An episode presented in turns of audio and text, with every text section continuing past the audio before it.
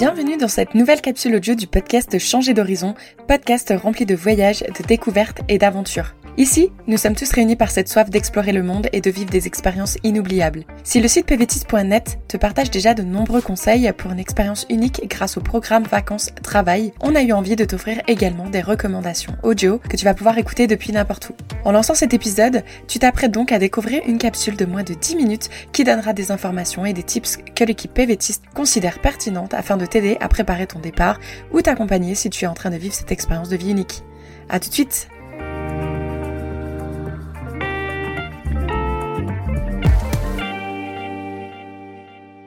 Salut et ravi de vous retrouver. Partir seul ou à plusieurs, le PVT est une expérience à vivre. Si vous partez seul, vous entendrez certainement Mais tu n'as pas peur de t'ennuyer?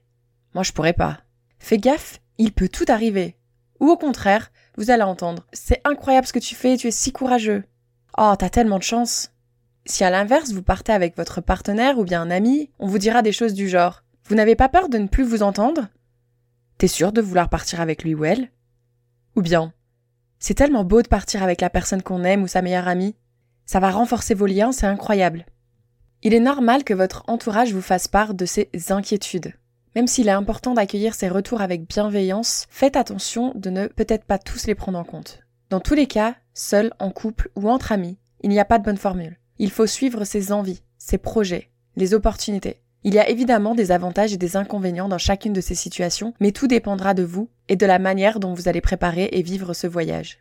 À savoir que le PVT est un visa ou permis de travail individuel. Vous pouvez partir accompagné d'un proche seulement si celui-ci fait sa propre demande de PVT. Au moment de cet enregistrement, le PVT Canada est le seul qui permet de partir en famille. Si vous êtes marié ou que vous vivez avec votre partenaire, vous pourrez, sous condition, faire obtenir un permis de travail à votre conjoint. Il pourrait donc partir avec vous-même s'il n'est pas éligible au PVT. De même, vos enfants, si vous en avez, pourront vous suivre. Maintenant, quelle est la différence entre partir seul versus partir accompagné? Comparons ces deux manières de voyager à travers différents points. Numéro 1, le sentiment de solitude. Quand on part seul, on peut parfois se sentir seul, mal vivre le fait de ne pas partager des moments et souvenirs avec un proche ou avoir peur de s'ennuyer. Pour pallier ce sentiment, nous vous conseillons de vous préparer des playlists, de quoi lire ou une activité que vous aimez pratiquer seul. De même, adaptez votre voyage de sorte à faire des rencontres. Dormez dans des auberges de jeunesse par exemple, choisissez une colocation, faites du volontariat ou du covoiturage par exemple. Lorsque l'on part accompagné évidemment, on a moins de risques de ressentir ce sentiment de solitude.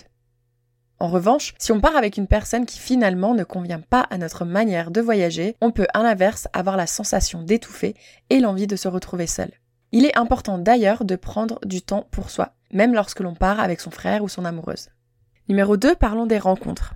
Quand on part seul, il est plus facile de rencontrer du monde. En effet, on a tendance à aller plus facilement vers une personne seule que vers un groupe déjà formé. De plus, il est plus simple de se greffer à un voyage ou de se faire inviter à telle ou telle activité.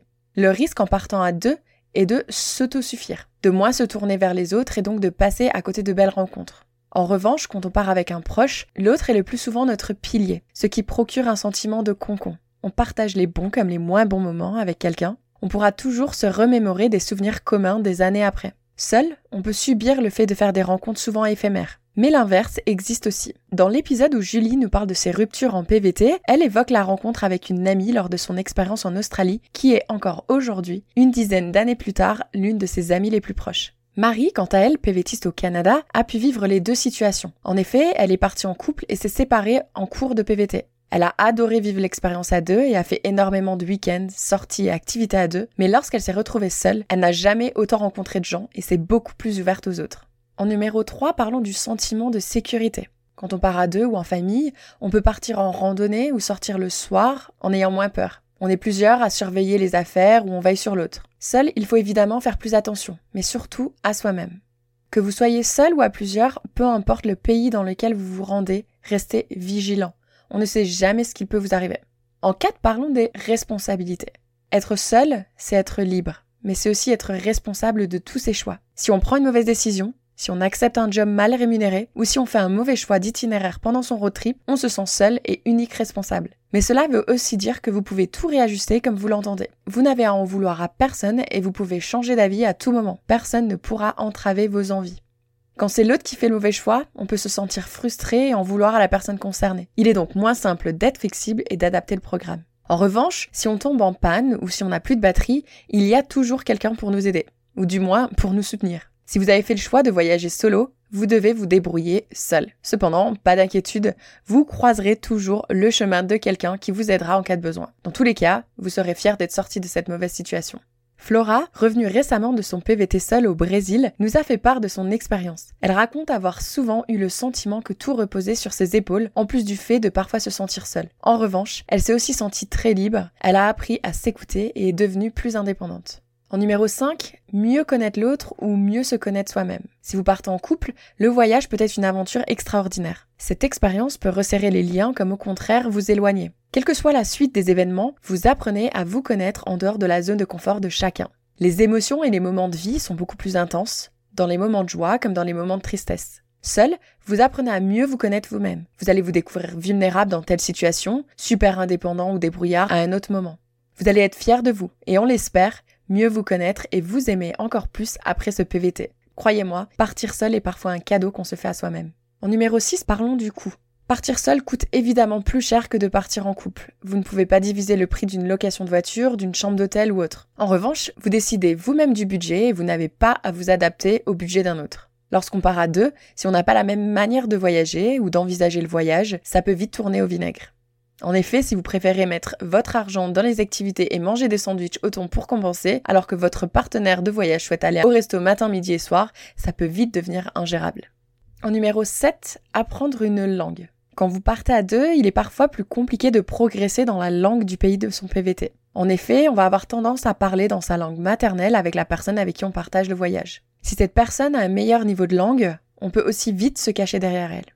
Seul, vous aurez moins d'alternatives. Vous devrez échanger avec vos colocataires, vos collègues et parler vous-même dans les commerces. Dans tous les cas, que vous partiez seul ou à plusieurs, peut-être que la situation vous conviendra totalement, peut-être que finalement ce ne sera pas votre truc. Peut-être que vous commencerez seul et continuerez avec d'autres voyageurs, peut-être que vous partirez deux et que vos chemins se sépareront. Quoi qu'il arrive, vivez pleinement l'expérience et ne gardez que le meilleur de chaque situation. Ce sera tout pour aujourd'hui et je vous dis à très bientôt.